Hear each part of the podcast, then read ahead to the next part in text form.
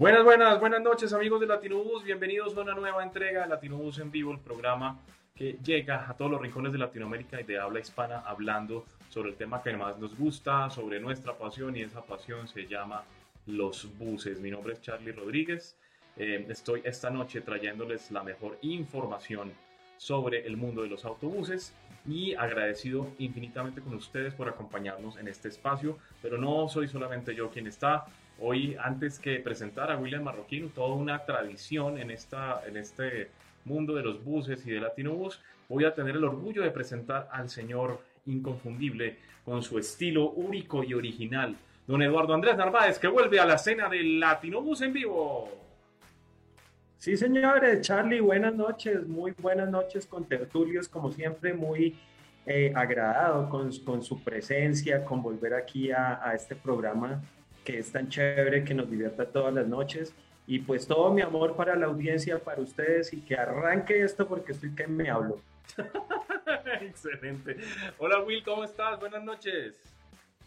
Buenas noches para ustedes, Charlie, Eduardo, para toda la audiencia de Latinobus que nos sigue en Colombia y en el mundo. Un gusto estar aquí compartiendo con ustedes una nueva edición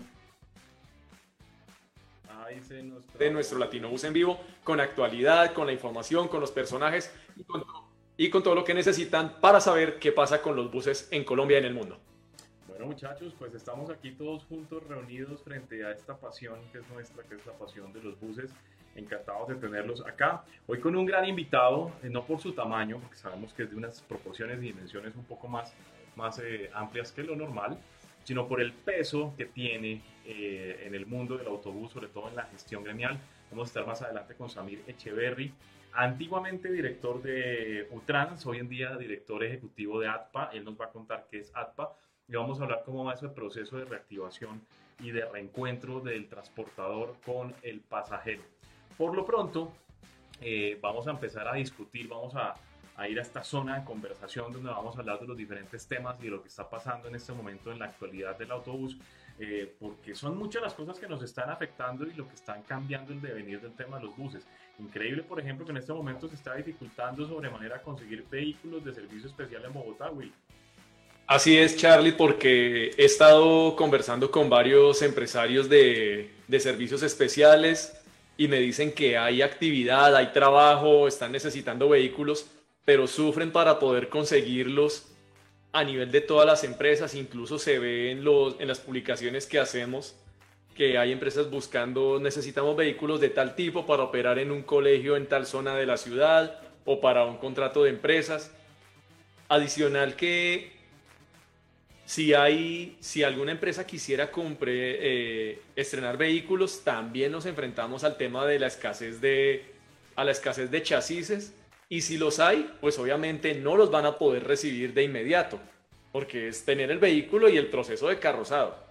Entonces, esa es una de las dificultades que hemos estado viendo, que nos han estado contando los empresarios del transporte especial puntualmente para Bogotá. Eh, perdón, yo, adelante, adelante. muchachos. Adelante. Y el sentir de, de, de varios carroceros es eso, eh, pues yo que estoy en el, en el tema comercial, es ese tema que, que, no se está moviendo mucho porque hay escasez de chasis, no tienen cómo, cómo trabajar, entonces pues es un problema que nos está pegando fuerte a todos. Pues el tema de los chasis eh, está obviamente ligado con lo que ha pasado, con lo que ha venido pasando con la industria automotriz en general a nivel mundial. Digamos que en este momento hay personas que para vehículos, hablemos del vehículo increíble, ¿saben cuál fue el vehículo más vendido en Colombia el año pasado en particular? Eh, ¿No fue el Mazda CX3? CX30. Eh, perdón, CX30, sorry. Increíble que el, Mazda CX30, que es un vehículo de gama, digamos, media alta, eh, se convirtió en el vehículo más vendido del país con más de 11.000 unidades. Pues resulta que hay gente que ha ordenado y separado sus vehículos desde noviembre del año pasado y este es el momento en que no les han entregado. De hecho, mucha gente le ha prometido incluso entregas hasta marzo. Así que inclusive está pasando un fenómeno bien, bien, bien raro y es que los vehículos usados inmediatamente salen de la vitrina. En vez de depreciarse un 25-30%, se están poniendo más caros. Es increíble, pero mucha gente simplemente por el costo de oportunidad de que ya tienen vehículos para entrega inmediata, se están poniendo más caros los vehículos usados que los vehículos nuevos con protección de entrega a dos y tres meses. Todo por el cuento de los microchips. ¿Saben qué pasó con los microchips? ¿Qué pasó? Yo sé, yo, Will, Will sabe más que todos nosotros. Tú sabes que él es Wiki, es Wiki William. Bueno, pues realmente el tema viene originado por, por todas estas dificultades de la pandemia y los, y los flujos de, del comercio y, los, y las dificultades logísticas a nivel mundial. Como las fábricas están en ciertos lugares del mundo y desde, eso, desde allá despachan todos esos componentes a las plantas donde se fabrican los vehículos, los, las, casas, las casas fabricantes pues se han visto en dificultades para obtener ese material, para que les llegue a tiempo, han tenido que pagar sobrecostos para tener esos microchips y otros componentes que son claves en la fabricación de los vehículos. Y pues naturalmente eso redunda no solo en el incremento de los vehículos, sino también en las dificultades para entregar los terminados y cumplir con los pedidos que le hacen a las fábricas los diferentes importadores y distribuidores que estén a nivel mundial de cada marca. De hecho, una de las cosas es que varios fabricantes de, chips están buscando reducir esa dependencia de, de los lugares donde suelen importar esos componentes, obviamente China principalmente, y empezar a trasladarlos a Europa, en Norteamérica y otros países asiáticos para reducir esa dependencia y poder, poder abaratar un poco o reducir el impacto sobre los costos de producción de los vehículos. Hay un tema que a mí nunca, nunca se me ocurrió que fuera a llegar a pasar y está pasando en este momento con los automóviles generalistas, incluso lo que pasa con los Tesla. Resulta que cuando uno compra un Tesla, el Tesla viene completamente equipado de fábrica, tiene todas las funciones, tiene todos los accesorios, pero con base en el pago que uno le haga a la fábrica, se los activan o no se los activan. Por ejemplo, todos los carros vienen con autopilot, pero si uno no paga, yo no creo que son 8 mil dólares eh, anuales, una cosa así, no le vía software, no le activan para que uno pueda utilizar el piloto automático. Pero resulta que ahora están haciendo cosas como yo compro un vehículo que tiene control de tracción, control de estabilidad, control de no sé qué, una gran cantidad de cosas, pero no vienen activados porque le falta el microchip. Entonces le dicen, claro, sí señor, lleve su carro para entrega inmediata, pero sin control de tracción, se lo activamos por ahí, digamos, en seis meses cuando nos llegue el chip. Así que estamos viviendo una situación bien simpática. Pero ahora vamos con las noticias directamente de nuestro portal www.latinobus.com.co, arrancando por una noticia que nos llegó fresquita esta mañana y es que BAE Systems comienza a ofrecer sistemas de propulsión eléctrica híbrida en Sudamérica. Como que todos los fabricantes tienen los ojos puestos en nuestro continente. Se va moviendo, se va moviendo la provisión de componentes hacia esta, hacia esta región porque de hecho, en Latinoamérica hay un porcentaje importante de, vehículos eléctricos y vehículos híbridos que necesitan nuevos sistemas de propulsión y pues BAE Systems que tiene presencia, que originalmente es británica, pero tiene presencia muy fuerte en, Europa y en Norteamérica, pues también comienza a apuntarle a, a esta región, esperando que desde México y otros lugares de Sudamérica, seguramente Brasil, puedan surtir la demanda de componentes para la electromovilidad orientada a transporte público. Exactamente, Will. Antes de que sigamos con las otras noticias, se me había olvidado saludar al respetable, porque en este momento obviamente tenemos la tradicional audiencia de Latinobus que está conectada con nosotros desde sus casas para compartir con nosotros esta pasión que sentimos siempre por los buses. Así que saludemos a nuestros seguidores Will, por favor, ¿quiénes están conectando con nosotros y qué comentarios nos van dejando para que los vayamos presentando en pantalla? Claro que sí, gracias a todas las personas que nos acompañan. Bienvenido Emerson Martínez, que nos brinda un saludo. Javier Joselito Villavicencio, que nos saluda desde Connecticut, en Estados Unidos, y nos dice, eso está pasando acá, los autos usados están caros, ya que los vehículos nuevos están demorados con las entregas. Don Carlos Jaines, que nos alegra volverlo a tener acá. Está también Augusto Espina Romero, desde Medellín, Rafael Vives. Saludo también a Bon Martínez, a Juan Carlos Londoño. Saludamos a Mario Jiménez de Radio Onibus en Argentina y también a, a Enrique Estrada en Radio Onibus Brasil, a don Alfonso Vázquez, Mauro Rojas, el conductor del bus de Transcaqueta, que tuvimos la oportunidad de mostrar ese atractivo esquema de pintura, digo yo, muy brasilero, con su combinación de verde, dorado y amarillo. Andrés Álvarez, Fernando Aguilera de Reservamos, Fabio Santoya de Alemautos, gran consultor, Luis Valderrama de LB Motors, las personas que se nos van conectando a esta transmisión de Latinobus en vivo. Por aquí también saludo yo a Vivian Pérez, que se conecta desde Piedecuesta, Santander. Eh, y Miguel Papagayo, también una, un, viejo amigo de esta, de esta casa desde hace más de por lo menos casi 15 años. Yo creo que he escuchado el nombre de Miguel por acá, pues también se está conectando con nosotros en, en esta noche. Pasamos a una noticia, mi querido Eduardo Andrés Narváez, porque resulta, pasa y acontece que a pesar, ha, sido un secreto a voces, ¿no? a pesar de que se ha manejado con mucha eh, prudencia por parte de los fabricantes nacionales, pues en, las, en los tabloides internacionales ya salió la noticia que van 130 unidades a gas de la marca Ibeco para el sistema SIVA de Valledupar. Así es, Charlie. Pues esta noticia sí que me alegra porque a mí tanto que me gusta el vallenato y vea esa tierrita, esa tierrita se merece lo mejor de este mundo. Me hubiera puesto de fondo los diablitos. Pero ¿qué te gusta más, los buses de electricidad o los buses o los buses de gas? O sea, ¿quieres ver electricidad o quieres ver gas? no, en este momento electricidad.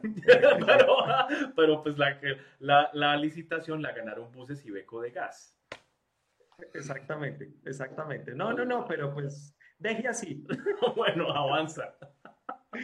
bueno, listo, muchachos. Desde finales de, del 2010, eh, SIVA, que es el operador encargado de prestar el servicio en Valledupar, pues ya venía eh, pensando en hacer actualizaciones de su parque automotor y ah, en 2021 pues decidió reemplazar unidades del componente tradicional.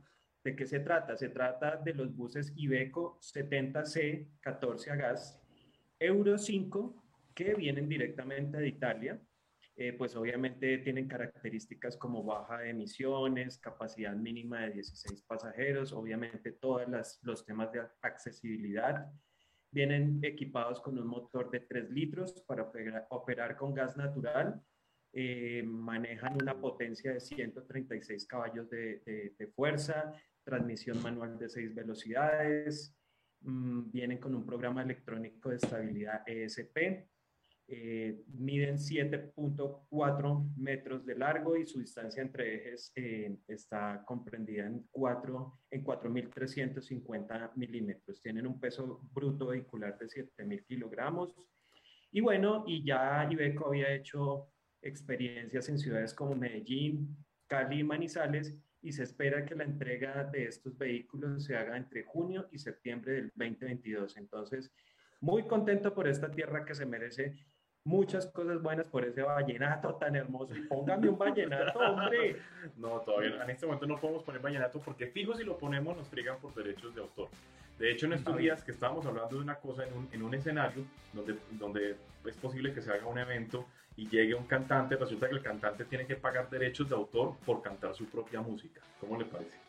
Ah, carajo. aquí nos, ah, nos, toca con musiquita libre de derechos de autor. Ahora, si usted nos quiere cantar un vallenato, claro que antes de que nos cante el vallenato de Hernández, valga aclarar que estos vehículos son Euro 6 y creo que son el famoso modelo, lo que llaman el Scudato, ¿cierto, Will? Así es, Ibeco Daily Scudato. Scudato significa que vienen con trompita, que son como tromponcitos y de hecho... Eh, el torpedo. Eh, correcto. Y de hecho Marco Polo había carrozado unos de estos para el sistema... Sales con superior. Con reviviendo la marca superior. Eh, en Cali fueron muy famosos estos vehículos. Había una empresa que los amaba y los adoraba, que era Transportes Río Cali, que les fascinaba el, el Ibeco. Y luego después, cuando ellos adquirieron un grupo de tres empresas vallecaucanas, que era precisamente, creo que era Vallecaucana, la otra era Transjumbo, me parece que era la otra. Sí, Transjumbo, que tiene unos colores parecidos a los de Balvanera aquí en Bogotá. Correcto, y la otra naranjada, se me olvida cómo se llamaba, Azucarera era, o Vallecaucana, bueno, no recuerdo bien. El caso es que en esa época con carrocerías andina carrozamos más o menos unos treinta y tantos vehículos de estos Escudato, un vehículo muy muy interesante, muy fino sobre todo con un motor que para un desplazamiento muy pequeño viene bastante potente, un vehículo completamente de gas, así que muy interesante este autobús. Eh, Will, ¿tenemos alguna otra noticia que quieras destacar? Claro que sí, hay una noticia importante a nivel de Latinoamérica y puntualmente en Chile. resulta que desde 2020 pues se había estructurado una licitación para incorporar más rutas y más flota al sistema Red de Chile. Esa licitación había tenido unas demoras y tenía que hacer un... En octubre de 2021 se fue destrabando el proceso y, en este, y hasta este momento estaba en manos de la Contraloría General de Chile. Esa Contraloría ya le dio el visto bueno para la licitación y todo apunta a que dentro de lo que queda del año se comiencen a dar las entregas de cerca de, de más de 1.600 buses, 1.637 buses, de los cuales 991 serán eléctricos. De eso convertirá nuevamente a Santiago en la ciudad con el mayor parque automotor de vehículos eléctricos de pasajeros en Latinoamérica, porque el liderato lo va a perder temporalmente a manos de Bogotá cuando se entreguen los, los 596 y los 406 que están por, por llegar a la operación de Transmilenio. Entonces, cuando... Haciendo un paréntesis, Will, haciendo un paréntesis, qué pena yo me atravieso aquí con los taches por delante. Entonces, hoy estaba escuchando precisamente una, una intervención de Federico Gutiérrez en una de, sus, de, los, eh, de los debates presidenciales donde recordaba que él puso a funcionar la segunda flota de buses eléctricos más grande de Latinoamérica. Eso fue cuando puso los buses de Medellín. ¿Recuerdas cuántos eran los buses en ese entonces y cómo se han multiplicado los números de manera exponencial desde que él era alcalde hasta ahorita? Es que, bueno, eran 64, fueron 64 buses los que se entregaron para Medellín. Eh, después, en ese mismo 2019, se dejó adjudicada la primera licitación de eléctricos aquí en Bogotá, que fueron 483. En 2020, una nueva licitación y se adjudicaron 1002. Cali también en 2020 recibió, 2021 recibió unos eléctricos. Así las cosas tenemos, vamos a tener 1485 en Bogotá, más los que, más los que ya operan en Cali y esos de Medellín pero Santiago va a quedar con más de 1.700 buses eléctricos, según lo que pase con esta nueva licitación. De hecho, ya Volvo anunció que va a enviar buses B8R, tanto articulados como monocuerpo, esos vendrán desde Carrozados por Cayo y Carrozados Marco Polo desde Caxias do Sul para el sistema Red de Santiago. Bueno, Will, aquí nos están haciendo, vamos a cerrar ya la sesión de, preguntas y respuestas, perdón, la sesión de noticias para hacer una pequeña de preguntas y respuestas eh, con los, eh, los principales seguidores, pero aquí veo una pregunta de Carlos Jaimes que me parece muy interesante, y es que si no hemos vuelto a sacar revista impresa, y que cómo hace la gente para suscribirse. Así que recuérdame cuál es el número telefónico al que tienen que comunicarse para, cuál WhatsApp para el cual tienen que cuadrar el tema de suscripciones, cuánto vale la suscripción y a qué les da derecho. Bueno, para comunicarse y solicitar la suscripción vía WhatsApp 313-394-7293. Repite el número, por favor. 313-394-7293. Listo. Eso les da derecho a la suscripción por un año, es decir, 11 ediciones. Nosotros estamos sacando solamente 11 ediciones al año, no salimos en enero.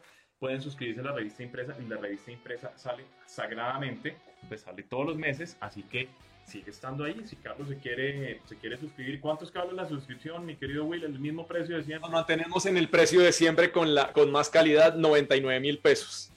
99 mil pesitos que les permite que lleguen 11 ediciones de Latinabus a su casa. Si ustedes dividen eso por 11 ediciones, pues les sale, no sé, 10 mil pesitos, 11 mil pesitos. Con eso, ¿qué hace uno con 11 mil pesitos? Eh, Eduardo Andrés, ¿usted qué hace con 11 mil pesitos además de embriagarse? Ni siquiera se come papas de pollo. No, en este momento quisiera comerme un pollo asado y escuchar un vallenato. Pero le, le cuento que con esos 11 mil pesos no le alcanza para el pollo asado ya no. De pronto le, alcanza para, para, escuchar un vallenato. Con eso no paga ni siquiera la suscripción a Spotify para escuchar el vallenato. Qué triste.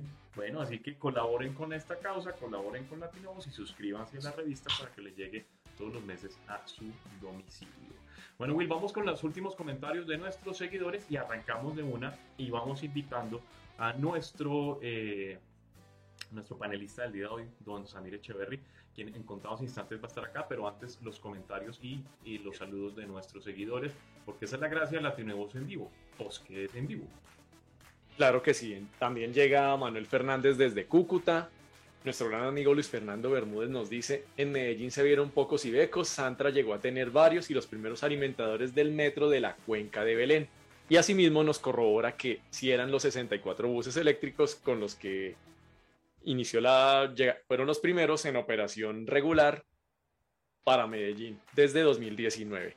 ¿Qué más tenemos? Aquí otra pregunta por acá. de Carlos me pone buenísima y es, muchachos, en Colombia aún siguen importando los chasis para bus Yutong en presentación de buses de turismo de 40 pasajeros. Y otra pregunta, ¿esta marca china no apuesta a buses eléctricos o de gas natural? Gracias. Bueno, eh, los todavía dentro del portafolio de Yutong se sigue ofreciendo el 6107. Eh, no como chasis, no, sino como bus completo. No, bus completamente terminado, correcto. Y pues si hay en este momento de los productos a gas no hay no hay no hay información al respecto y se espera que haya una mayor penetración en buses eléctricos no solo en urbano, sino también en los segmentos de carretera. Se espera. Vamos a ver cómo lo va desarrollando la marca china en este 2022, teniendo en cuenta que estos últimos dos años han sido de un trabajo de consolidación, de una nueva estructuración, porque la representación ahora es directa y con soporte de la fábrica desde Shenzhen. ¿Desde dónde? Bueno, desde China, ya no nos enredemos. Desde no, pero Will, nos encanta, nos encanta tus expresiones. Por favor, repítela, repítela. ¿Desde dónde? Desde Shenzhou. Ah, desde Shenzhou. Ah, Bueno, eso me recuerda una canción muy bonita de, em, mexicana que se llama Pamela Chu. Ustedes nunca escucharon la canción de, Pamela. Les recomiendo que busquen en, YouTube la canción de Pamela Chu. Bueno, ya no vamos a hablar más de, estos temas desobligantes. Y ahora sí vamos a hablar con una persona que realmente sí es un tipo serio. Es un eh, peso pesado del transporte. Y en este momento lo tenemos en exclusiva aquí en Latino Bus en vivo. Y pues eh, vamos a darle la bienvenida a nada más y nada menos que a don Samir Echeverry, director ejecutivo de ATPA, antes Utrans, antes alto ejecutivo de Empresa Arauca. Así que bienvenido a Latino Bus en vivo. Un aplauso para nuestro querido invitado. Bienvenido. Bienvenido. Muchas gracias. Muchas gracias. Muy buenas noches para todas las personas que se conectan eh, con ustedes en esta gran eh, revista, en esta gran eh, empresa que se llama Latinobus, y el seguidor de ustedes ah, en todas las redes y en esta revista. Suscriptor. Suscriptor desde el año 2020. Eh, muchas gracias por la invitación. muy contento por aceptar pues este, esta participación aquí con ustedes para que hablemos de todo lo que ya nos ha presentado en el transporte post pandemia y la reactivación que se nos viene en este 2022. Bueno, adelante Will, eh, Samir es todo tuyo. Bueno, lo primero y lo más importante es que pues la mayoría de personas tenían en el radar Utrans o Empresa Arauca. Luego, cuando, la primera vez que tuvimos la oportunidad de entrevistar a Samir, lo entrevistamos estrenándose como director ejecutivo de Utrans. Pero ¿cómo ha sido todo ese proceso? ¿Qué es ADPA? ¿A quiénes agrupa? ¿Y cómo es esa consolidación de ADPA para hacer una una organización gremial de peso en Antioquia y con miras a nivel nacional. Will, sí, a ver, nosotros eh, iniciamos pues como, como Utrans. Eh, hace unos eh, dos o tres años las otras agremiaciones habían venido buscando un acercamiento con, con Utrans para que unieran sinergias y buscaran unos propósitos en común que tenían todas las empresas de transporte en general y, y todas estas agremiaciones que, eh, están estamos aquí en Antioquia. Eh, hay cuatro agremiaciones que hoy nos, nos, reúnen y cada una focalizada en un sector. Eh, en el caso del suroeste antioqueño, o el Trans, el operador logístico de transporte, también acreditado como agremiación, que tiene 14 empresas que viajan a todo el suroeste antioqueño. está también ACETROA, que es la Asociación de Transportadores del Oriente Antioqueño. Allí eh, en la meseta eh, del Oriente, eh, cerca de 13 empresas también allí involucradas. también hace unos tres o cuatro años nace el grupo empresarial de transportadores GET, que tienen pues un tema muy, específico con la cercanía a las estaciones del metro con estos municipios cercanos allí al área metropolitana y, a las entradas de la ciudad. Y Utrans, que viene siendo un gremio nacional y que tiene eh, también entrada de empresas que llegan a Medellín desde otras regiones. Y, lo que queremos hacer es unir sinergias para buscar unos propósitos comunes eh, muy enfocados en algunos temas eh, específicos en capacitaciones, en el tema de la alcoholimetría. Estamos buscando eh, que desde Antioquia nosotros como agremiaciones nos quedemos con el tema de, de, hacer la alcoholimetría y llevar toda esta campaña de bienestar y de, y de seguridad para nuestros conductores y así también establecer una ayuda hacia las empresas de transporte con el plan estratégico de seguridad vial y muchas otras cosas que, que tenemos ya planeadas. Samir, muchas gracias.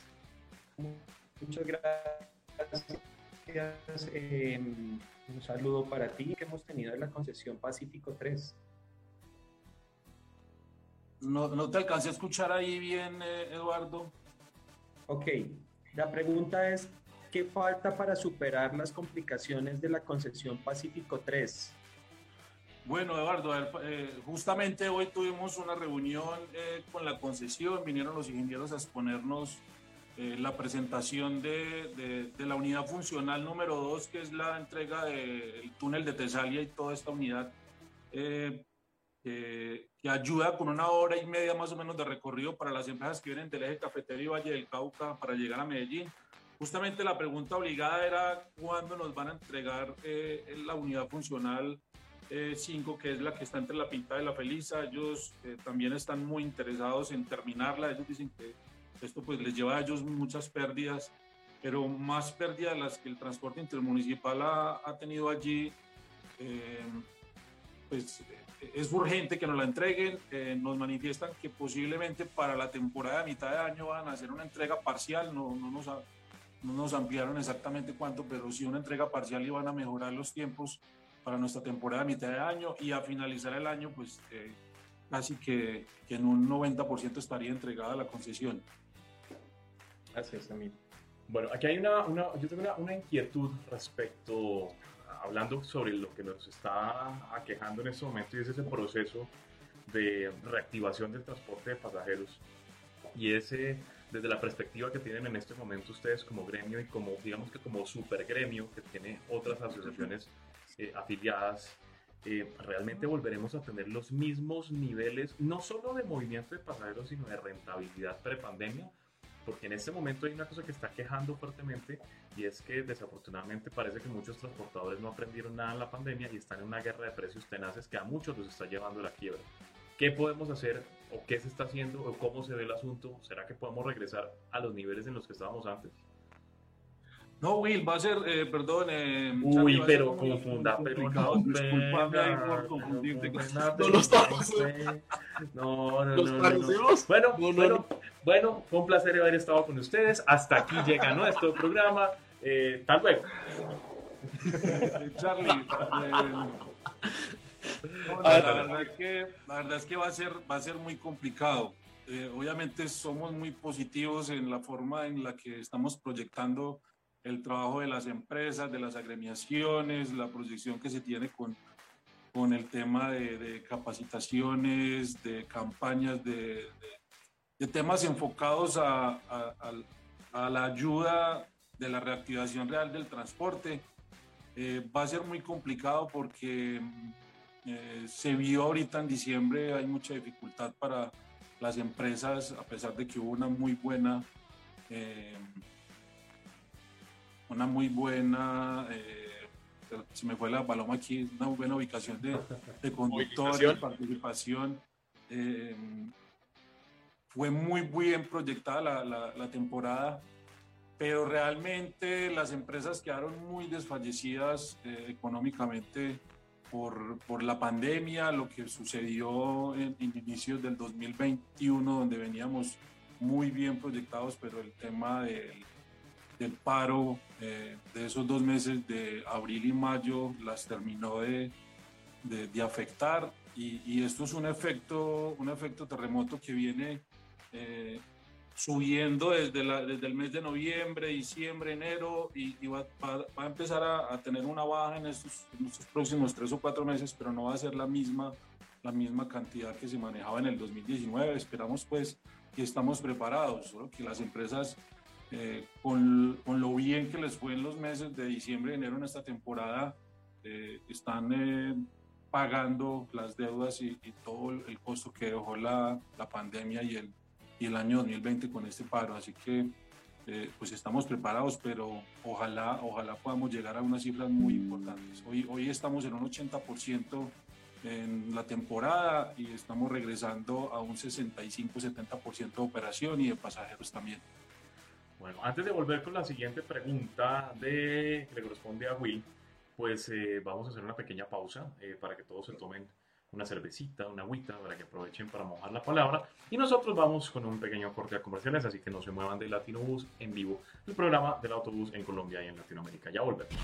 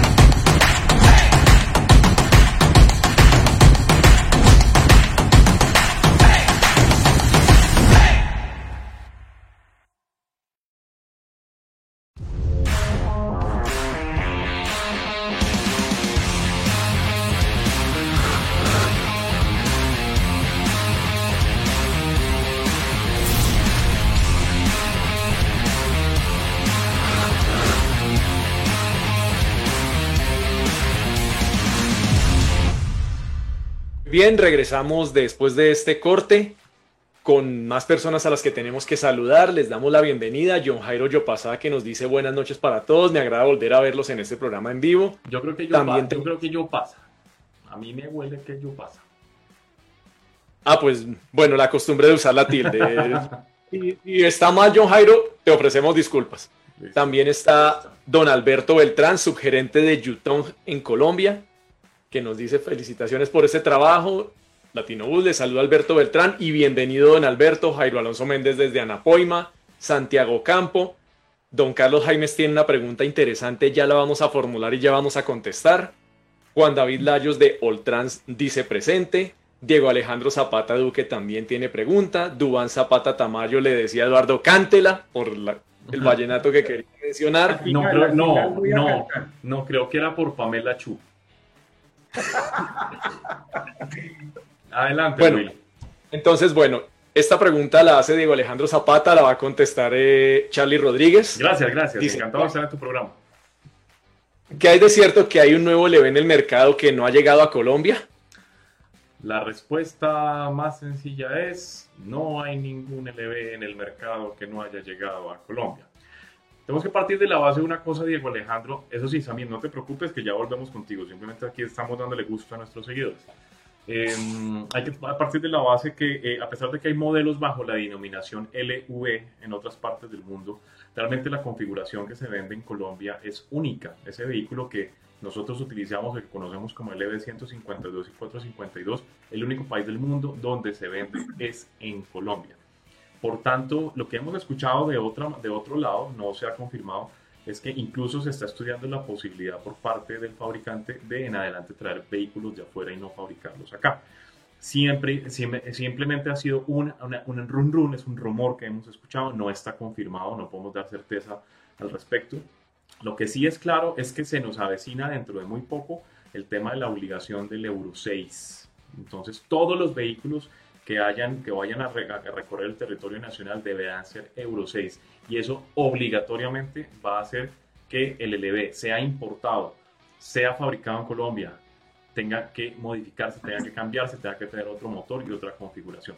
Por lo pronto no es cierto, eso sí, que haya un LB que vaya a cambiar en las próximas semanas y en los próximos días. No, no es, no es cierto que esto vaya a ser así. ¿Listo? Contestado. Adelante. Seguimos con Samir, mi querido Will. Claro que sí. Rápidamente unos saludos y volvemos con Samir. Entonces Nelson García que se conecta. Está Mario Jiménez. También teníamos por acá. Eh, bueno, vamos a contestar la pregunta de Carlos Jaimes. Dice así. Tengo otra inquietud sobre la ley que firmó el gobierno colombiano sobre los vehículos de transporte de pasajeros con respecto a la vida útil, chatarrización. Esa ley de ampliar cuatro años más es para todo tipo de vehículos de pasajeros me refiero a urbanos, intermunicipales, especiales y mixtos. Así es. La, esa disposición aplica para todos los segmentos y fue una de las medidas que se firmaron la semana pasada con la ley 2198, que, era un, que eran varios temas que estaban pidiendo los transportadores y los gremios a raíz de todas las complicaciones económicas que salieron de la pandemia. Esa es una de ellas. Entonces, pues, por un lado, le permite a los vehículos mantenerse un tiempo más para compensar esas dificultades económicas. Pero también afecta a unos procesos de renovación de flota, por ejemplo, las postulaciones y los temas de beneficio de IVA CREI. hemos estado, yo he estado haciendo trabajo de campo, hablando con los, con los concesionarios, con las marcas, y pues varios me han contado que, que esos proyectos que tenían de postular chasis para vehículos para reposición se les han disminuido tras esta disposición que permite ampliar el parque automotor por cuatro años. Aprovecho antes de continuar con la próxima pregunta para Samir y continuar la entrevista con Samir para agradecerle a la gente linda de Shell en Colombia porque nos han hecho una gran invitación. De hecho, tenemos dos invitaciones y obviamente ustedes podrán acompañarnos a través de nuestras redes sociales. Mañana vamos a estar a las 6 de la tarde acompañando a la gente de Shell porque vuelven las estaciones de servicio Shell en Colombia. Las extrañábamos, las gasolineras de Shell, sentir todo ese poder como que llegó el Ferrari el combustible B-Power. El combustible B-Power, sí. Entonces va a volver, vuelve, va a volver, no, ya volvió exactamente eh, la gente de Shell a Colombia, así que mañana tenemos cita con ellos. El próximo martes hay un lanzamiento absolutamente electrizante de la gente de Porsche Colombia eh, y vamos a estar invitados el próximo martes para conocer este vehículo que se viene al mercado. Ahora sí, seguimos con Samir, ah, con quien estamos teniendo una muy grata conversación aquí en Latino Bus en vivo. Will, adelante. Claro que sí, porque le tenemos pregunta.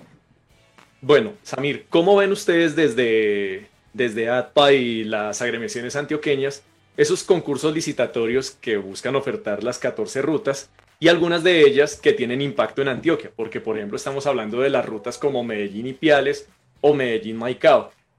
Aparte de eso, ¿hay algún corredor que ustedes consideren que deba someterse a licitación por demanda insatisfecha? Eh, Will, eh, a ver, nosotros de aquí hay varias empresas que intentaron hacer este, este concurso y presentarse para este concurso, pero se encontraron muchas dificultades. Como empresas eh, intentaron acceder como a cierto tipo de información para ver si era posible participar y se encontraron con, con que las empresas durante la pandemia, post pandemia, han sido investigadas de alguna u otra manera, así sea por una queja muy muy sutil de, de algún usuario y allí ya quedaban eh, inhabilitadas o iban a, salir con muy poco puntaje. Em, también se veía que, que, en algunas de las rutas, por la eh, posibilidad tan baja de, despachos y de buses, eh, no iba a ser rentable para la operación. en algunos casos, si esto se, se da, se van a superponer algunas rutas porque en el caso de Medellín a Cipiales eh, hay cinco empresas que tienen la ruta de Medellín a Palmira o a, o a Cali, en la ruta hacia Maicao pues hay empresas que tienen eh, secuencialmente desde Caucasia, Planeta Rica, van a tener hacia Barranquilla, Santa Marta, entonces van a superponer allí. Eh, consideramos que los estudios de oferta y demanda, eh, pues hoy ya no, no, no, son los reales después de la pandemia y consideramos que esto, esto hay que revisarlo. Mm, sé que ya no estamos en el tiempo, se hicieron varias solicitudes desde Bogotá, el Consejo Superior ayudó con el doctor Camilo hicieron algunas solicitudes de, de poder aplazar. Eh, no se pudo eh, el tiempo que, que, se necesitaba, pues, pero lo ideal es de que esto se revise y esperamos pues que sea de la mejor manera para que mm, no vaya a, entenderse como una pelea más grande de la que está actualmente, como lo decía Charlie ahorita, por, por la guerra del centavo, por la cantidad de empresas y, y, buses que hay en algunas rutas y venir a, a poner más eh, a empresas a pelear porque van a tener que poner unos vehículos durante un tiempo, a trabajar a pérdida, a andar vacíos para ir para abajo, pero eh, casi a decir a los conductores, mire a ver qué hacen en la vida. Entonces, para nosotros la verdad es que es de, de, de, seguir estudiando, esperar eh, los resultados y, y, mirar a ver qué gremialmente qué más se puede hacer para, para que esto se, se haga de otra manera. Ok, Samir, gracias. Eh, una pregunta, ¿cómo ha sido ese proceso de consolidación, de unificación gremial bajo el paraguas de ADPA? ¿Para dónde apunta esta organización?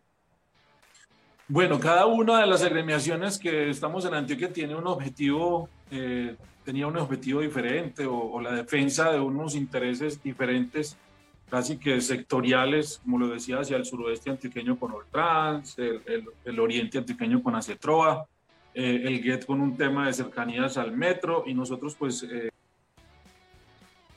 Ay, ¿qué pasó? Tenemos problema con... Allí queríamos, Allí queríamos... Dale, dale, dale, tuvimos un bache, pero adelante. Allí queríamos trabajar en, en, en, conseguir unos objetivos comunes hoy, que es lo que nos, nos, nos llama a unirnos y es buscar quedarnos con... Eh, con hacer las pruebas de alcoholimetría desde la agremiación ATPA. Nosotros venimos ya trabajando eh, con algunas terminales de la región, eh, buscando experiencia y, y, buscar que nos entreguen esta, esta alcoholimetría para realmente hacer las campañas de seguridad y de, y de bienestar hacia los conductores, eh, que es hacia donde va, va definitivamente la norma. creemos que vamos en un buen paso, no ha sido fácil, pero, pero vamos, vamos suave, eh, unidos y hemos hecho algunos eventos ya aquí a nivel de Antioquia como foros regionales donde nos han acompañado académicamente eh, con unos temas muy importantes, semanas de la seguridad vial también, y que en este año tenemos una, una proyección de, de realizar eh, eventos muy importantes en Medellín para traer gente de, de otras regiones y, seguir con, con, la planeación de, de, campañas en bienestar para llegar a, a, tener una seguridad vial en nuestro departamento y, y, ofrecer una mejor seguridad también para los usuarios del transporte intermunicipal. Muy bien. Bueno, también gracias Amir. Aquí tenemos más personas que van llegando. Saludo a Joan Villa que nos está acompañando desde la Terminal Norte allá en Medellín. Un saludo también para el doctor Luis Carlos Zapata, director territorial de Antioquia Mintransporte que está viendo el programa, bienvenido y ojalá también podamos tenerlo en este espacio de Latinobus en vivo. Y saludo a Camilo Socias, director de Flota La Macarena en Villavicencio. También está aquí Walter Urrego, que nos dice aquí, eh, nos pregunta, ¿qué tan viable es volver a pasar los buses de servicio interdepartamental de turismo dada la situación de pandemia, aprovechando los cuatro años adicionales a la vida útil de los vehículos? Bueno, al respecto, la norma no contempló ese, ese cambio de servicios. Permitió ampliar la vida útil de los vehículos en el servicio que estén y creó unos unas nuevas categorías para los servicios mixtos. Pero las disposiciones que se adoptaron en 2015 con respecto al transporte especial se mantienen. Listo. Me gustaría, me gustaría que le transmitieras la pregunta a don Alberto Beltrán de Yutong a, a Samir, por favor. Claro que sí. Don Alberto Beltrán le pregunta a Samir. ¿En qué beneficia a la industria del transporte la nueva ley que amplía en cuatro años la vida útil de los vehículos? Bueno, nosotros, nosotros hemos pensado aquí eh, desde la gremiación que, que benefician alguna, de alguna manera eh, los pequeños propietarios que tienen uno, dos, tres vehículos. Eh, también beneficia a, a, las empresas que tienen unos vehículos heredales, que tienen unos sectores allí donde, donde los vehículos que tienen esta, esta cantidad de tiempo, donde les alargan esos cuatro años, pues van a tener el beneficio, no van a tener que renovar el, el parque automotor tan, tan rápido. Y, y lo más importante es que la caja está vacía para todos en el transporte. Y sobre todo la caja de reposiciones, ¿no? Porque los fondos de reposición quedaron limpios. Y con la ley supuestamente se pueden disponer los que hayan, ¿no? Cuando se tenga esta reglamentación, eh, que es lo que estamos esperando para saber a ciencia cierta cómo es que va a funcionar esta ley, y cómo se va a aplicar. Eh, vemos eh, exactamente el tema importante ahí es, a nivel general, las empresas tienen una, una proyección de renovación de sus vehículos, unos programas de renovación, eh, y allí esto, esto se, va a incumplir.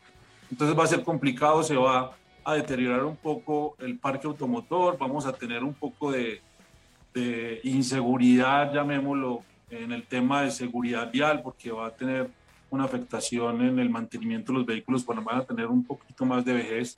Y, y, la, y la Supertransporte y la Agencia Nacional de Seguridad Vial este año van a hacer la proyección y la entrega del Plan Nacional de Seguridad Vial de este nuevo decenio, donde van a haber unas implicaciones que ojalá tuvieran en cuenta a la hora de, de, de ejecutar el Plan Estratégico de Seguridad Vial, porque no se van a tener igualdades allí con estos vehículos.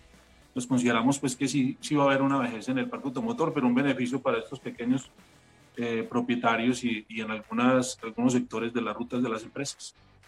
Bueno, tenemos otra pregunta eh, que nos hace Dubán Zapata, que se la voy a transmitir en este momento, y es, ¿cuál cree que debe ser la estrategia de las empresas de transporte intermunicipal para competir con las aerolíneas de bajo costo?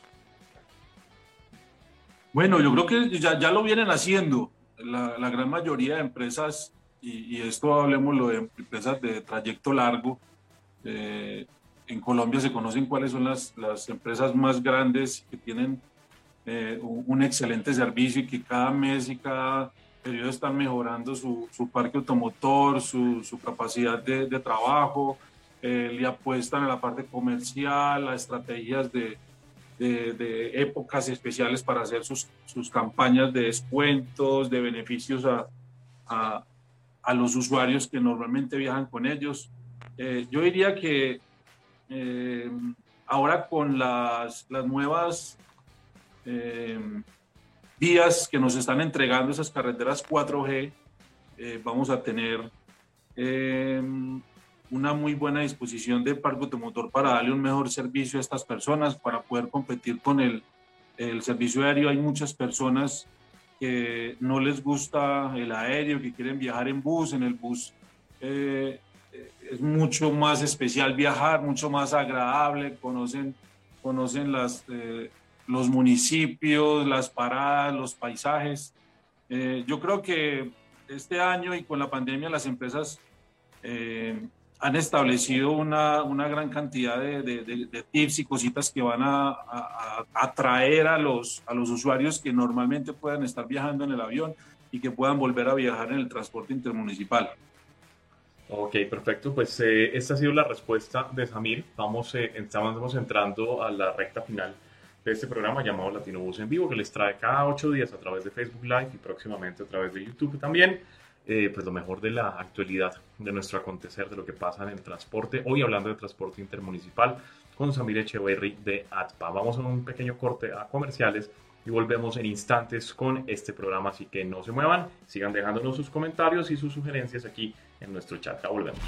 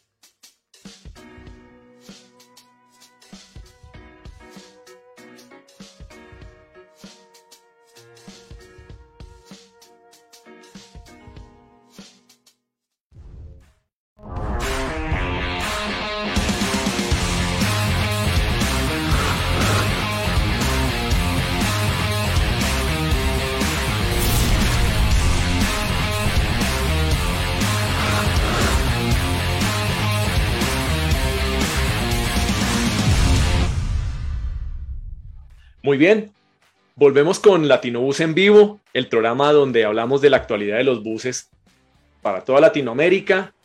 Estamos con el equipo de Latino Bus, Eduardo Narváez, Charlie Rodríguez, William Marroquín y nuestro invitado Samir Echeverry, director ejecutivo de ATPA, la principal agremiación del transporte en Antioquia con proyección nacional. Bueno, Samir, tenemos otra pregunta para ti, que vamos a hablar más bien del tema de digitalización, y es, ¿por qué existiendo canales digitales y la posibilidad de programar un itinerario de viaje con antelación, tuvimos esas historias de pasajeros que no encontraron buses o casos como los que vimos en el terminal de Salitre en Bogotá que lo tuvieron que cerrar, una cosa que nunca antes se había visto? ¿Será que el reto de este año es educar al viajero o a las empresas? Eso, va, muy encadenado a, todo. Eh, las empresas también hay que empezar a, trabajarle mucho. Ustedes han tenido unos artículos allí donde, donde explican bien el tema de la, de la migración de las personas a la tecnología y, y parte de esto eh, se lo están acaparando pues las, las empresas de, de, venta de etiquetes en Internet. Eh, todas conocidas pues, por ustedes, eh, Redbus, Pinbus, Que no nos quieren, que no nos quieren por estar exponiendo eso, ¿no? De hecho ya salimos, salimos de los afectos, salimos de los afectos de todas ellas porque dijimos que, que, se estaban quedando con el mercado y no les gustó que dijéramos la verdad. Pero es la, es la realidad y, y, las empresas han venido trabajando en eso, Charlie. La verdad es que tienen que empezar a trabajar más también en su, en, su parte comercial empezar a traer desde sus compañías a estos, a estos usuarios. Nosotros, eh, yo se los comentaba en algún momento que en algún, eh, eh, algún día quisiera participar como, como comercial allí con ustedes, con, con mi primer hijo, que fue Tiquetes Baratos Bus, y desde allí uno, uno quisiera trabajar para, para, la empresa también, pero viendo las problemáticas que, que, han generado este tema de la venta de etiquetes online. Hoy las empresas lo que ven es que les entregan una participación muy alta también a estas eh, empresas. Eh, estamos hablando alrededor del 7, el 8%, eh, que es la comisión que se queda a cada una de estas empresas. La idea también desde nosotros es buscar que sea mucho más reducido, eh, que el tiempo de retorno de este dinero también sea mucho más, eh, con mucho menos tiempo. Entonces las empresas, eh, y lo hemos evaluado aquí también desde las agremiaciones, y es buscar eh, una forma en que ellas mismas atraigan digitalmente a las páginas directamente de cada una de las empresas por medio de las redes sociales y dentro de sus vehículos también llamar a estas personas a que compren directamente. Pero también al usuario ha venido migrando y mucho más fue el crecimiento que se dio pues desde la pandemia, esta parte digital ha venido aumentando bastante y algunas empresas pues han tenido unos mecanismos diferentes, algunos tienen el tema del WhatsApp, otros ya han estipulado algunos eh, beneficios en pagos eh, digitalmente o por medio de, de la página web. Así que este año 2022 va a venir creciendo en ese tema y creo que las empresas van a venir creciendo también en la venta de etiquetes en cada una de sus, de sus eh, compañías. Es que aquí, aquí lo que nosotros en ningún momento estamos en contra de los emprendimientos de los señores de las, de las OTA. Ni de la digitalización. No, para nada, sino que lo que pasa simplemente al revés, nosotros no estamos en contra de ello, lo que estamos es preocupados porque las empresas de transporte eh, se han dejado coger ventaja y sobre todo porque los, los OTAs han entendido cómo es que es el famoso Customer Journey del que hablábamos en la última revista, y es que el, hoy en día el tema de viajar no arranca cuando yo llego a un terminal y me paro a mirar cuál bus tiene más gallos, más cornetas y más, y, más bombillos. ¿no? El, el, el, asunto empieza en casa cuando yo tomo mi teléfono, ¿cierto? Y digito, ni siquiera digito www.laempresa no sé qué, sino escribo en Google tiquetes Bogotá Cali en bus ¿Y qué pasa? Que me sale inmediatamente todos los resultados son de las OTAs y por allá el resultado número 20 o en la segunda página de Google, que lo que está en la segunda página de Google no existe, ahí se aparece flota no sé qué. La empresa. Ahí se aparece la empresa en la segunda página porque los otros sí han hecho el trabajo correcto de posicionamiento, de SEO, de, de AdWords, de toda esta cosa para posicionar obviamente sus compañías. Ahí es donde las empresas de transporte tienen que trabajar muy, pero muy fuertemente y también en el servicio al cliente a través de redes sociales, que hoy en día es vital. Este año, este año nosotros también queremos hacer algo eh, desde Utran directamente, pues, pero vamos a, atacar todas las empresas y es hacer algún tipo de, capacitación en estos temas, sensibilizarlos en cómo pueden eh, desde las mismas compañías empezar a traer a los usuarios directamente y no abrir tanto el espacio. Pero también tenemos ese espacio nosotros eh, en, las, en las empresas también y es una gran ayuda y la verdad es que es una gran ayuda pero con un porcentaje bastante alto de, de porcentaje. Eh, pero que en algún momento las empresas han venido y eso es lo que nos han solicitado y es buscar que desde las agremiaciones eh, hagamos algo para que todas estas comisiones empiecen a bajar. Eh, y la mejor manera es trabajar internamente en cada una de las compañías para que esto empiece a, funcionar más hacia adentro. Bueno, estamos entrando en la recta final, Will. Pregunta final para Samir. Sí, yo, yo, tengo Ay, Adelante, perdón, perdón, Eduardo Andrés. Que Eduardo tiene pregunta. Atención, atención, Colombia, porque tengo un material sin editar que acabo de encontrar de lo que significa el calvario de estar paseando por el famoso Pacífico 3. Entonces, eh, ya venimos en unos instantes con ese delicioso material que acabo de encontrarme, está descargando desde Drive en este preciso instante. Así que pilas con eso. Eduardo, dale con tu pregunta. Ok, Charlie. Bueno, tenemos una pregunta de Walter Urrego para Samir. Varias empresas han parado sus vehículos afiliados o propios, ¿sí? cuyos modelos son los más antiguos. ¿Cómo creería usted que se debe aplicar esta extensión de cuatro años de vida para dichas empresas y vehículos? Pero no sé exactamente eh, si, si, porque ya habían cumplido la vida útil antes de que saliera la norma, porque allí sí es muy claro y si, si ya lo pararon antes de, de haber cumplido la norma en el 2020, en el 2020 antes de ser matriculados, allí no habría nada que hacer.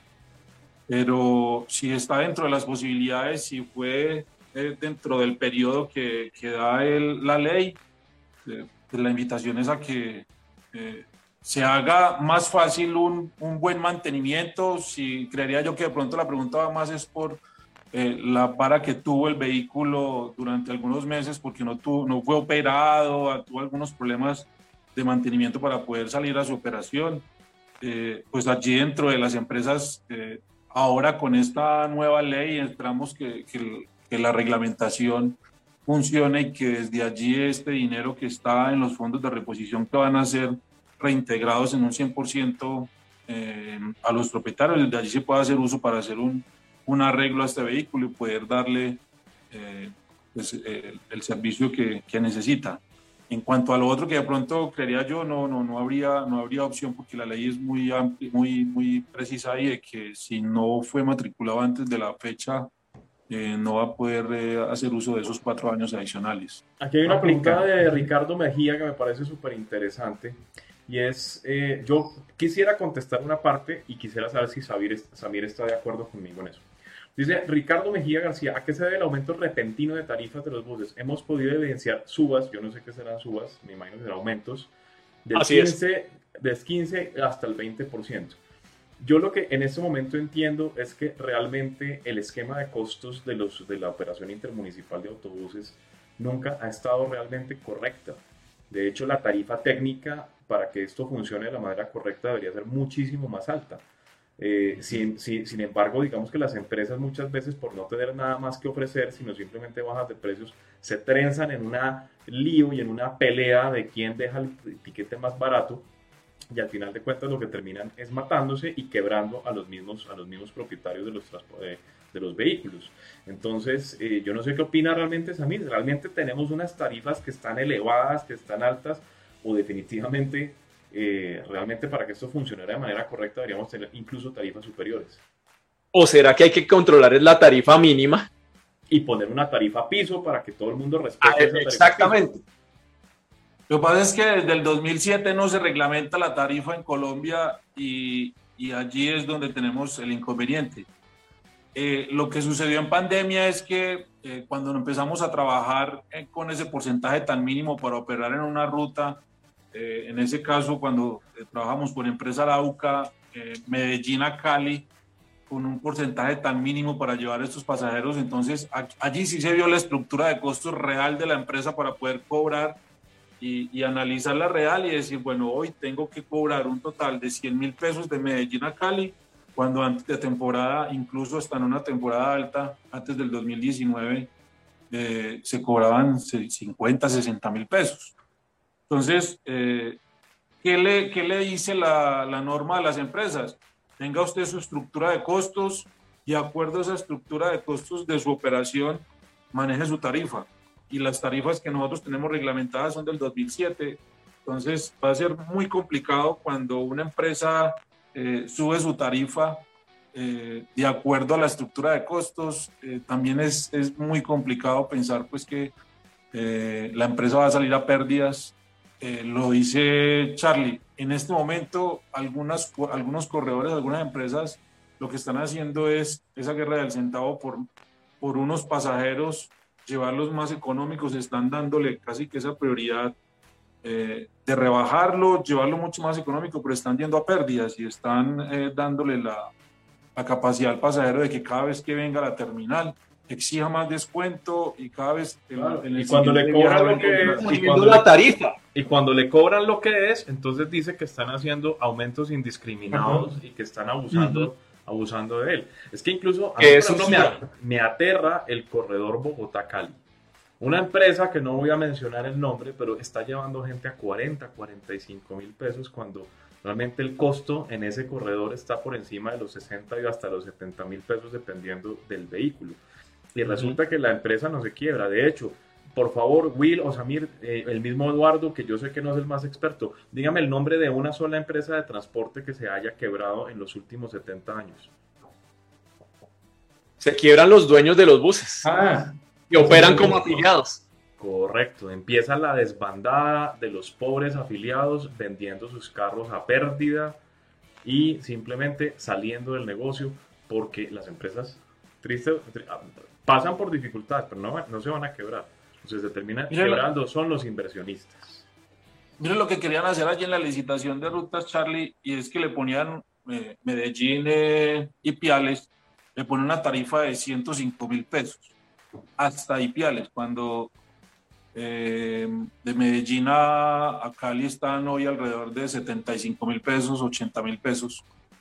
Eh, obligan a esas empresas a, trabajar, casi que les decían, usted tiene que viajar con el 85 o 90% de los pasajeros cobrados a 105 mil pesos sin parar en ninguna, en ninguna parte, sin hacer ninguna parada técnica ni nada, ninguna terminal. Derecho, como quien dice, directo. Entonces, allí también eh, no entiende uno cómo el gobierno pues pone una, una, cifra de estos, de estos tiquetes sabiendo que van de una vez las empresas a pérdida. Es muy complicado. A, eso voy ya. Tú estás hablando de un tema de cómo poner una tarifa techo. Si se pone la tarifa techo, también va a haber un componente que se va a afectar y es el nivel de servicio, porque con esa tarifa techo, si no da la estructura de costos, pues las empresas no se van a ver estimuladas a ofrecer servicios de mayor valor agregado o lo que vamos a, o lo que vamos a ver es que ocurra como los bancos y la tasa de usura, que todos empiezan a pegarse de ese techo, sin que realmente corresponda a los temas de estructura de costos y de los niveles de servicios ofrecidos. Así es. Pues mi querido Willy, mi querido, mi querido eh, Eduardo, les cuento que nosotros estamos conversando deliciosísimo. Esto está súper sabroso, pero estamos llegando al final de nuestro programa. Como cosa rara ya nos pasamos de la hora, pero sin embargo, eh, cortesía, vamos a darle una ñapa, una ñapa a nuestros seguidores porque yo sé que están conectados, vamos a darle 15 minuticos más. ¿Están de acuerdo Will, Eduardo y Samir en que alarguemos 15 minutos o se les quema el arroz que está en la olla? No, yo encantado. Para mí unos 30 más. Yo también feliz. Yo, yo, era de los que pedía ese tiempo extra en la, en, en, la pandemia cuando se demoraban dos horas, era feliz cuando doña Lucina nos demoramos como dos horas en pandemia hablando tan bacano del transporte y ustedes que son expertos en esto. y, aprovecho, aprovecho hoy, públicamente les digo, feliz día del periodista hoy, ustedes que son periodistas, busólogos, eh, un aplauso para ustedes. gracias. De verdad que hacen un buen trabajo. Muchísimas gracias. La verdad, nunca nos hemos considerado periodistas porque no somos profesionales ni estudiamos... Eh, no somos comunicadores. ni somos comunicadores. Sin embargo, lo hacemos de corazón tratando de hacerlo de la manera más... Eh, profesional. profesional y honesta posible. Así que gracias por el saludo, sin creernos periodistas. Eso sí, eh, eh, nos toca ser modestos en ese aspecto porque no lo hacemos, pero nos gusta tratar de serlo. aprovecho porque... Yo, sería... ¿Ah? Yo sería el Juan sin miedo de los, de los periódicos. para su información, para los que no saben y los millennials que se conectan y los que están en en otras partes del país, Juan sin miedo era la sección más eh, de chismes del periódico El Espacio, que era el periódico más sangriento del país. Eh, y ahí siempre se caracterizaba no solamente por las noticias eh, de chismes de farándula, sino porque salía una modelo desprovista de ropas. entonces, me imagino que a Eduardo le gustaría retomar esta, esta ilustre labor. Eduardo, te deseo lo mejor en este nuevo emprendimiento. En el... En mucho. Imágenes que se veían mucho en cambiaderos de aceite. Es, más, vamos a poner una sección de eso en la revista. Yo ya voto por. No, señor, y además porque hoy no se puede, porque tenemos que ser incluyentes. Entonces, no solamente debería haber chicas desprovistas, sino chicos desprovistos, semichicos, semichicas, chicas que se creen chicos, chicas que sean LGBT, Entonces, mejor dejemos solamente en la página central buses. ¿Listo? Eduardo y Will. Hay, eh, hay varios comentarios que vale la pena. Correcto, un saludo cordial a Nicolás Leiva, ex gerente de eh, Rápido Duitama y quien también estuvo a cargo de eh, Empresa Arauca, que de aquí le mandamos un, gran saludo, que también tiene preguntas por acá y comentarios. Mauricio Will, te dejo con los comentarios. También está don Marcelo Agudelo, quien ha estado vinculado a Empresa Arauca, que le ha enviado un saludo a, a Samir. Y aquí pues vamos, vamos pasando los comentarios. Entonces nos dice por acá Carlos Jaime, yo personalmente tuve una mala experiencia en la compra de un tiquete en uno de los portales comparadores de viaje, pero sí deberían modernizar las empresas sus plataformas digitales con la venta de etiquetes y servicio al cliente, que debe ser la fortaleza en estas empresas de transporte, dice don Carlos Jaimes. Viajes Medellín, saluda a Samir Echeverry, Viajes Medellín siempre presente y acompañándolo en todos sus proyectos. Eh, aquí tenemos, Carlos Jaimes vuelve hablando del tema de los costos. Dice, esta problemática no solo es en servicio intermunicipal, en servicio especial aún se hacen viajes expresos a precios de hace 10 años y todavía piden rebaja. Aquí hay una pregunta, aquí dice Nicolás Leiva, no va a existir, con respecto al tema de la ampliación de la ley de los cuatro años, no va a existir inversión y seguiremos con los mismos carros. Eh, aquí tenemos a entonces, Luis Fernando Bermúdez pregunta, don Samir, ¿qué ha pensado con los chiveros que también han dañado el flujo de pasajeros? La policía no actúa como debe ser. Vea, esto, esto es una labor que hacemos constantemente aquí y, desde, las, desde las terminales recibimos un apoyo inmenso, pero es, es muy complicado. Cuando nosotros llevamos la información allá a la Secretaría de Tránsito para que nos ayuden a, a controlar este tema de la informalidad y la legalidad alrededor de las terminales, con salidas también desde algunos municipios hacia, hacia Medellín.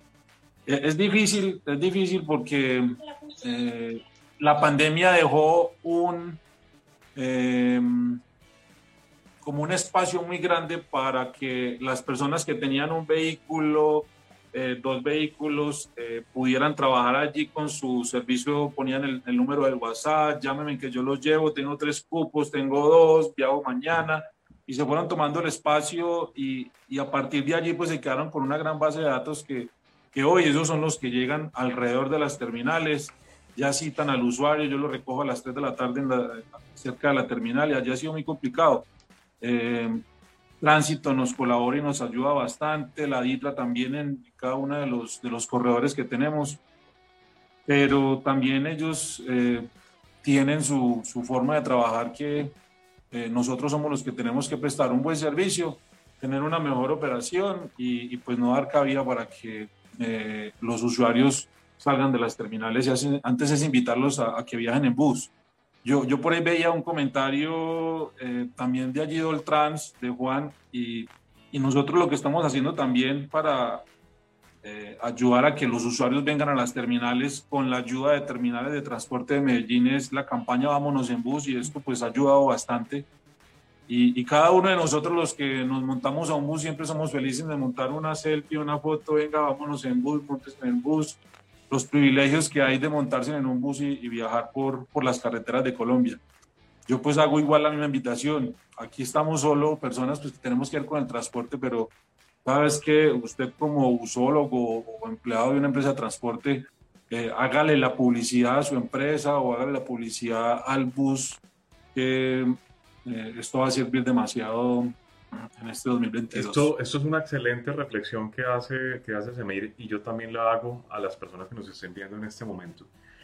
Y pues en la cercanía que tenemos nosotros con las empresas, entendemos que la tarea que cumplen los conductores y los personales de despacho y taquilla son, son fuertes. Atender público no es fácil y, y estar atendiendo personas de manera repetitiva y, y cada una con una historia es difícil. Pero sin embargo, dentro de esa estrategia que estaban diciendo, ¿qué estamos haciendo nosotros para competir? Con las empresas de transporte aéreo está en esa misma actitud que tienen los mismos conductores y el personal operativo. Recibimos todos los días quejas de conductores que insultan a los pasajeros, que golpean a los pasajeros, que se aprovechan de los pasajeros eh, y que generan un mal ambiente en el cual muy seguramente una persona que por primera vez quiere viajar en un bus y un conductor lo trata mal, o un conductor le habla de manera desobligante, o un conductor no está atento a sus necesidades, es una persona que no va a volver y que de pronto va a pagar, incluso por menor valor, un viaje en avión. Ahora, una pregunta que esto sí, eh, después de, esta, de este editorial, eh, le, quería yo hacer a, a, Samir. Los terminales de transporte de Medellín siempre han sido ejemplo para el resto del país frente a su infraestructura, frente a su comodidad, frente a que el, ir al terminal de transporte es casi como ir a un centro comercial donde encuentro de todo, donde encuentro servicios bancarios, servicios financieros, supermercado.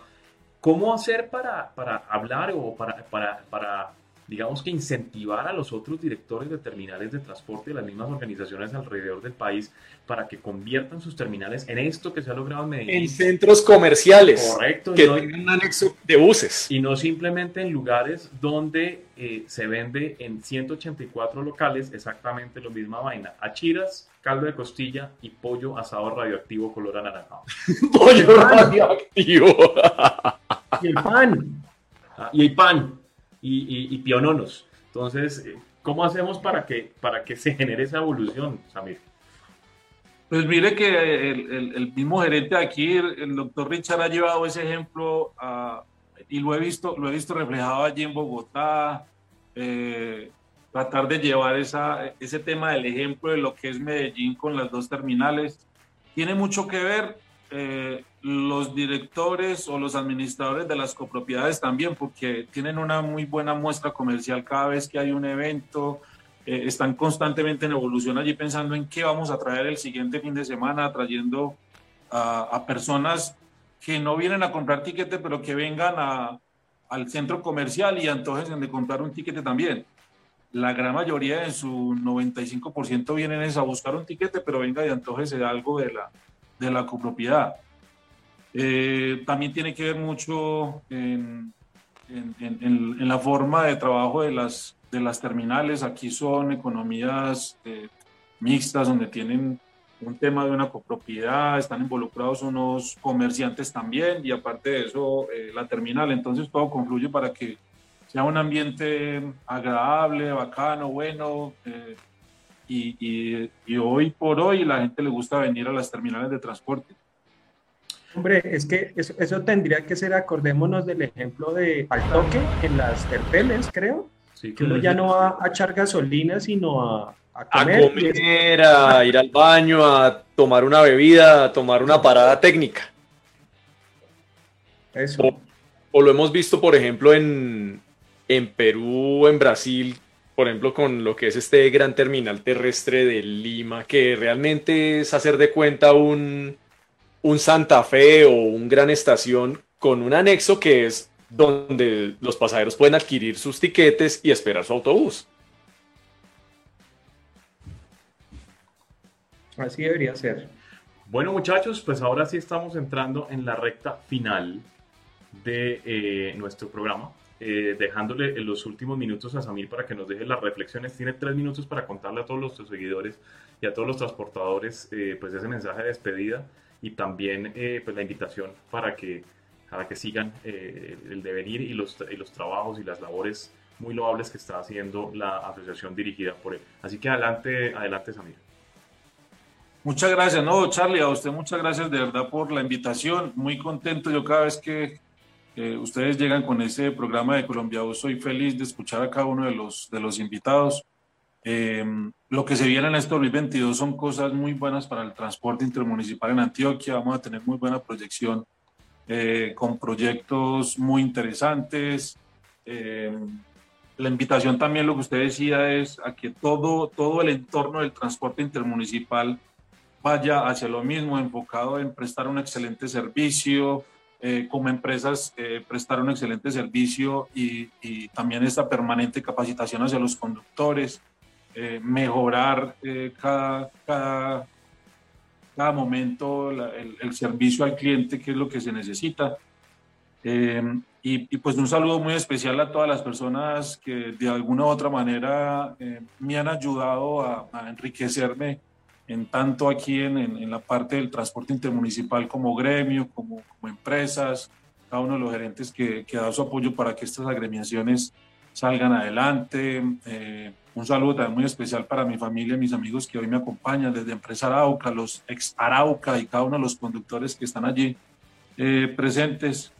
Eh, y ustedes sigan con este proceso que es muy positivo y que eh, le da la vida al transporte y, a los buses, que es lo que a nosotros hoy nos da eh, el trabajito y, el alimento diario. Bueno, muchísimas gracias Amir, muchísimas gracias, Will, muchísimas gracias Eduardo por haber estado con nosotros esta noche.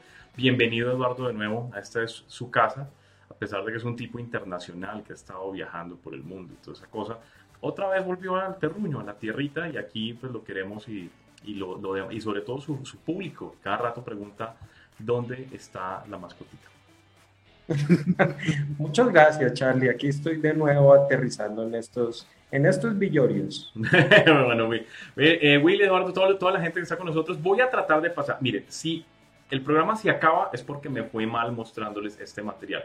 Ojo, este material puede tener palabras soeces, al cual vamos a tener un pítico pi. Es material sin editar, pero queríamos traerlo a colación porque es inédito, nunca lo habíamos mostrado. Y es un material que vamos a denominar una pesadilla llamada Pacífico 3. Y está en línea con todo esto que hemos con temas que hemos tratado hoy con Samir. Así que no se lo pierdan. Voy a intentar ponerlo a disposición de ustedes para que lo puedan escuchar. Así que, sin más, nos eh, vamos. Si no funcionó, terminamos el programa. Si no, disfruten el, material sin editar. Cuídense mucho. Mi nombre es Charlie Rodríguez, en compañía de William Marroquín y Eduardo Narváez. Hemos traído a ustedes Latino Bus en vivo, el programa del autobús en Colombia y en Latinoamérica. Chao, chao y gracias a todos. Hasta todos los momentos. Adiós. Vamos a ver si lo logramos. Están hasta los conductores. ¿Cuánto tiempo habrá estado este bus en ralentí? Chupando combustible. ¿Y será que el gobierno nos devuelve el combustible? Buenas, ¿cómo me les va? ¿Cómo está? ¿Por dónde estará el conductor? Aquí está el conductor. Horas. ¿Quién responde por ese ACPM? ¿Quién responde? Nadie. La empresa le toca poner el ACPM, porque ¿qué más? ¿Y los pasajeros qué opinan de estar aquí parados tan deliciosamente? Hablen muchachos. Pues Aprovechen. eso ya es como un hobby. Salir a caminar o de tour por acá. Pero definitivamente, pero definitivamente sí es, es, es, un descaro con la gente, con el usuario. Bueno, pero ¿saben qué es lo importante? Que empresa Arauca para ir y volver. Ah, no, eso sí tiene. Cuídense mucho. Cuídense mucho. Chao, pues. Este señor será el otro conductor, sí, sí. revista. Regalito. Cuídense mucho. Estén bien. Filmando aquí por la mitad de la calle pero con cuidado. Vamos a ir filmando pobrecitos los damnificados.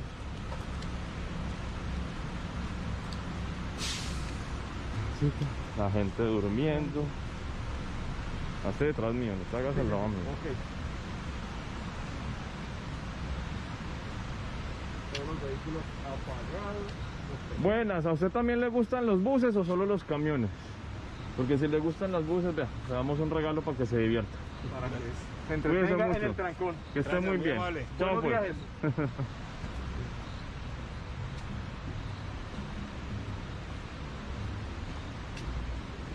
No había más buses de ahí para allá, ¿cierto? No, más. Cuidado ahí.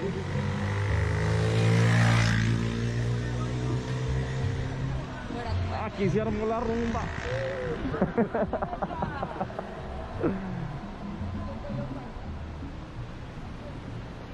armó la rumba. Bueno, Will, ¿a qué posibles alternativas podríamos eh, expatriarnos y negarnos a la nacionalidad colombiana. ¿A dónde quieres ir? ¿A Novosibirsk? ¿A Alaska? A mí me gustaría, por ejemplo, lanzar una revista que se llame Congobús. ¿O te imaginas Botswanabús? Botswanabús. Surinambús.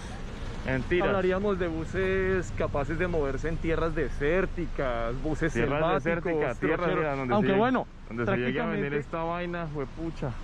No queda ni el pegado. Aunque no, no creas, muchas veces hemos tenido que hacer safari en vías principales del país. Exactamente. Amiguitos de Colombia Bus, sigan disfrutando de nuestros videos aquí desde El Trancón. Con Colombia Bus en ruta. Y con Latino Bus. También. El canal del autobús. En Latinoamérica en Latinoamérica donde pasan unas... Esto, eso sí te digo, en Noruega no pasa esto y no las pasan tan divertido como nosotros. Bueno, eso sí es verdad.